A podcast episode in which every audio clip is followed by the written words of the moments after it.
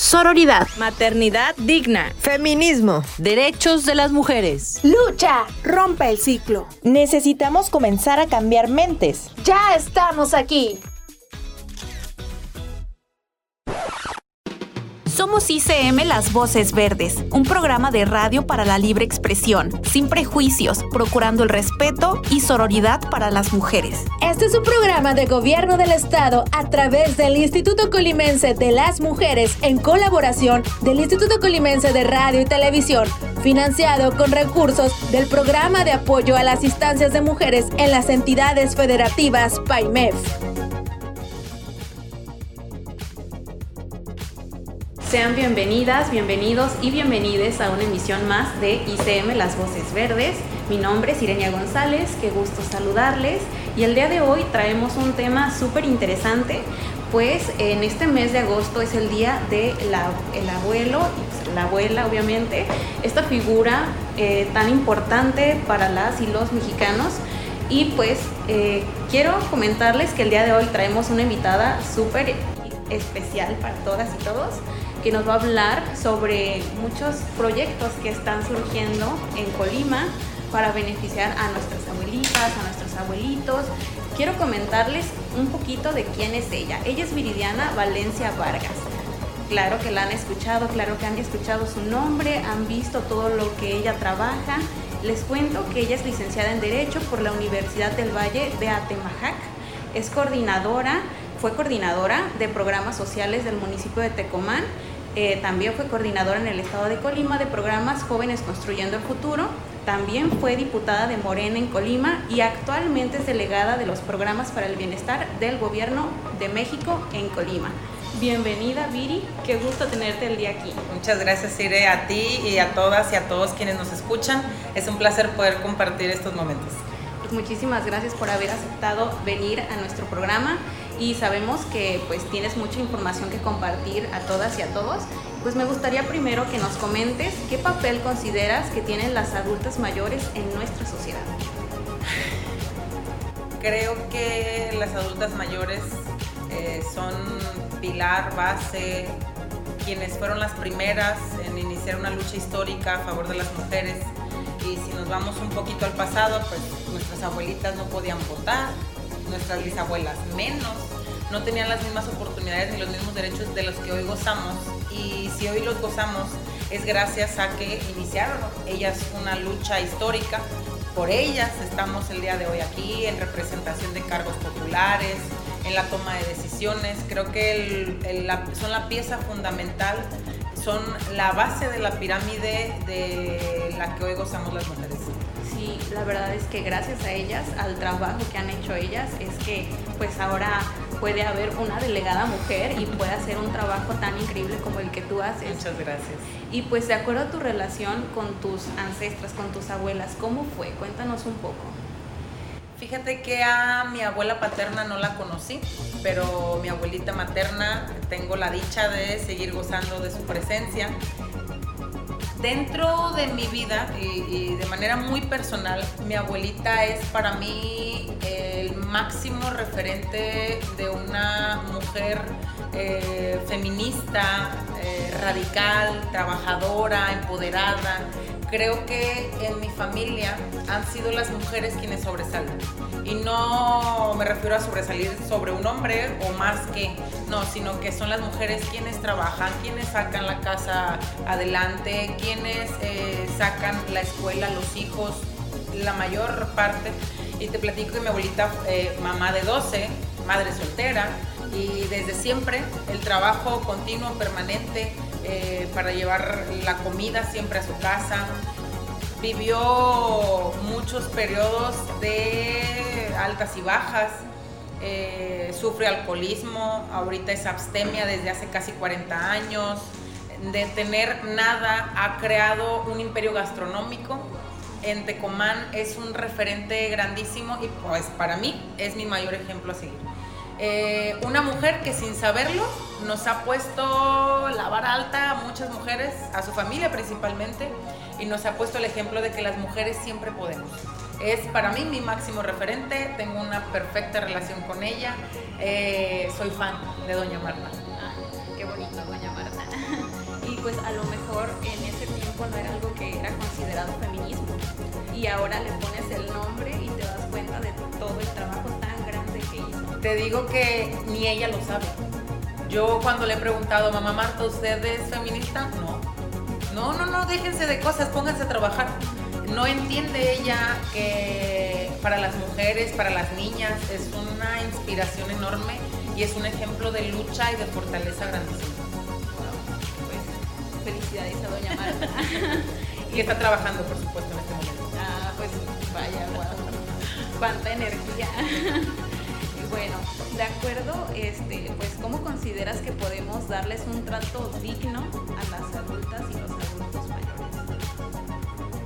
Un trato digno va desde muchas maneras. Uno, honrar el trabajo, eh, respetar su vida y todo lo que han hecho. Los adultos mayores conforme van creciendo, las personas conforme van creciendo, llegan a una plenitud o a una edad donde ya no vas a modificar su manera de pensar donde lo único que tienes que hacer es el apapacho, el respaldo, el acompañamiento, eh, regresarles un poquito de todo lo que nos han dado. Y creo que la base o la mejor manera de cuidar, aprovechar, apapachar es respetándoles, eh, aplaudiéndoles una lucha histórica, y aquí me voy a enfocar en las mujeres, en las abuelitas, es aplaudirles esa lucha histórica. Eh, hay quienes conozco varias adultas mayores, muy conocidas también en el, ámbito político, no voy a mencionar sus nombres, pero hay quienes decidieron nunca tener hijos, que para mí es un triple reconocimiento porque no son abuelitas, pero que nos tratan a nosotras y a nosotros los jóvenes, los adultos, como si fuésemos parte de su familia. Y tengo muy presente a, a una adulta mayor a quien estimo mucho, que cada que veo a mis hijas y a mis hijos, a mi hija y a mis hijos, es darle un beso a tu hija y a tus hijos. Y siento una empatía y cercanía con las abuelitas y con las mujeres adultas mayores porque en cierta manera van entendiendo y van viendo reflejado en nuestro trabajo todo lo que ellas lucharon. Y te ponía el ejemplo de quienes no decidieron, quienes decidieron no tener hijos, porque ha sido una lucha feminista también que se ha criticado a quienes, a las mujeres que deciden no tener hijos, ay, ¿por qué no vas a tener hijos? Ay, que ya se te está pasando el tiempo, ay, creo que respetarlas, honrarlas y trabajar para que las próximas generaciones repliquen o entiendan todo el trabajo que a ellas les costó es la mejor manera de eh, honrarlas. De de dignificarlas, así es. Y pues justo hablando sobre esto, pues una de las preocupaciones más grandes del presidente Andrés Manuel López Obrador es dignificar a estas personas, a las más vulnerables, a, las y los adultos mayores. Y pues eh, viéndolo desde este enfoque, eh, cuéntanos qué acciones se llevan a cabo aquí en la delegación para las y los adultos mayores.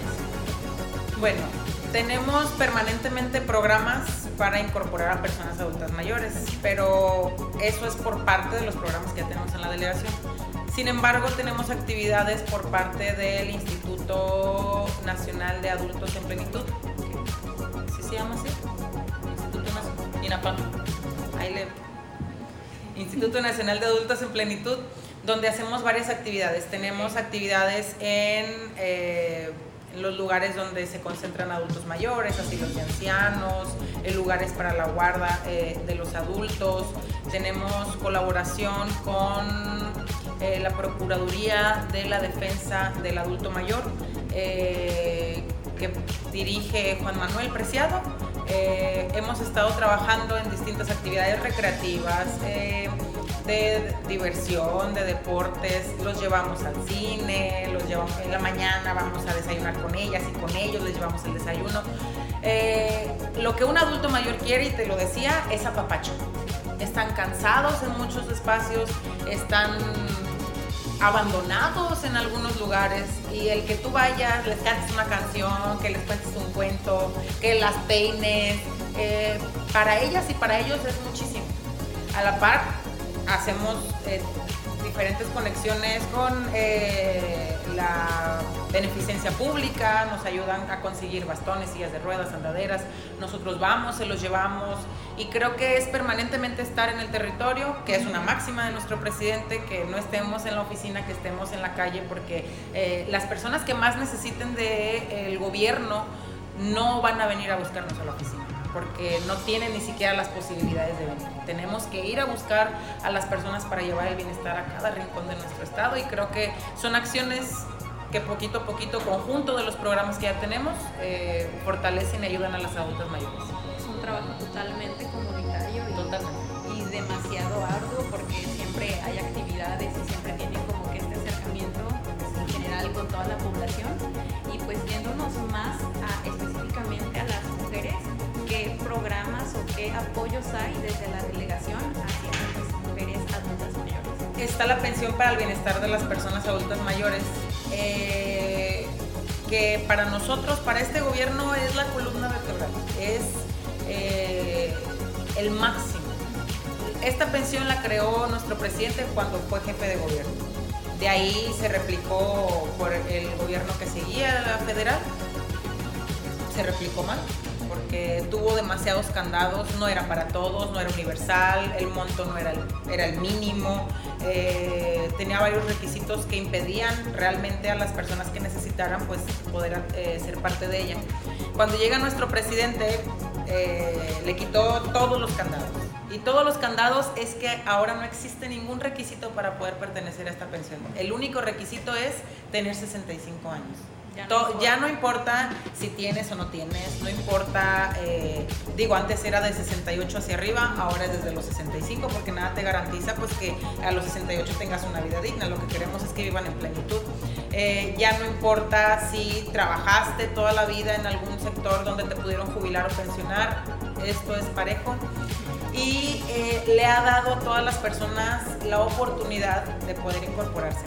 Eh, son 4.800, llegamos al gobierno era de 1.060 pesos al bimestre. Se ha ido duplicando, triplicando, el día de hoy son 4.800 pesos al bimestre y en enero del próximo año llega a los 6.000. Llega para quedarse mínimo en 6.000, porque también ah, es un derecho. Así como tenemos derecho a la salud, como tenemos derecho a la educación, la pensión de adulto mayor se ha convertido en un derecho constitucional. Y en la constitución, en un transitorio, dice que gobierno que llegue, ya sea que tengamos la primera presidenta o el próximo presidente de nuestro país, mínimo tiene que darle de presupuesto a esta pensión lo que ya tiene.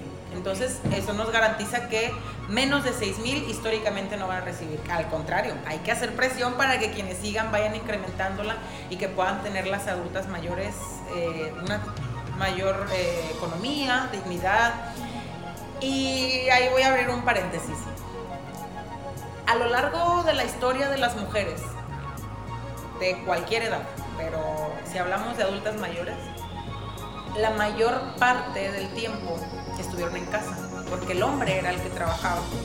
Entonces la mujer tenía que tolerar distintos tipos de violencia, económica, psicológica, familiar, todas las violencias que nos imaginemos, el porcentaje de mujeres que la vivieron fue altísimo. Y hemos experimentado un fenómeno de mujeres adultas divorciadas. La pensión de adultos mayores le da la oportunidad a las mujeres de que con el dinero que reciben no tengan que tolerar nada. Les da la libertad, es la pensión de la libertad, la pensión eh, de dignidad y para nosotros como gobierno y obviamente para nosotras como mujeres significa muchísimo, porque esto es un último espacio para los adultos mayores, para las adultas mayores, el que reciban esta pensión. Pero de hacia abajo vamos generando conciencia y vamos transformando las ideas de las mujeres a que nosotras podemos siempre, solas podemos también, acompañadas podemos también, en familia podemos también, pero que sea una decisión propia. Y es así como la pensión de adultos mayores le ha regresado a nuestras adultas mayores la dignidad y la libertad. Sí, la verdad es que en esta parte, en la cuestión económica, siempre suele haber como, pues, esta, estas violencias que surgen en, en general matrimonios, las familias y demás. Y pues qué bueno que esto le regrese a las adultas mayores, pues, su libertad, su dignidad. Y pues esperemos que así sea, que sigan estos proyectos para todas y para todos Y pues bueno, no sé si gustes agregar algo más, Viri, a esta entrevista. Estamos en el mes del adulto mayor, en el mes del abuelito, de la abuelita. Y pues es momento de apapachar quienes tengan la dicha todavía de gozar con sus abuelitas y sus abuelitos, de apapacharlos, de quererlos, de mimarlos y de regresarles un poquito de lo que nos han enseñado a lo largo de la vida. Y eh, con las experiencias que siempre nos cuentan, pues yo creo que es momento de regresarle un poquito a todo lo que nos han. Muy bien, muchísimas gracias Viri por haber venido a ICM Las Voces Verdes. Muchas gracias. Gracias por escucharnos. Recuerden, si necesitan apoyo u orientación jurídica, psicológica y de trabajo social, puedes contactarnos vía telefónica a la línea Mujer 075. Este espacio es para la libre expresión. Es un programa de gobierno del Estado a través del Instituto Colimense de las Mujeres en colaboración del Instituto Colimense de Radio y Televisión, financiado con recursos del programa de apoyo a las instancias de mujeres en las entidades federativas PAIMEF.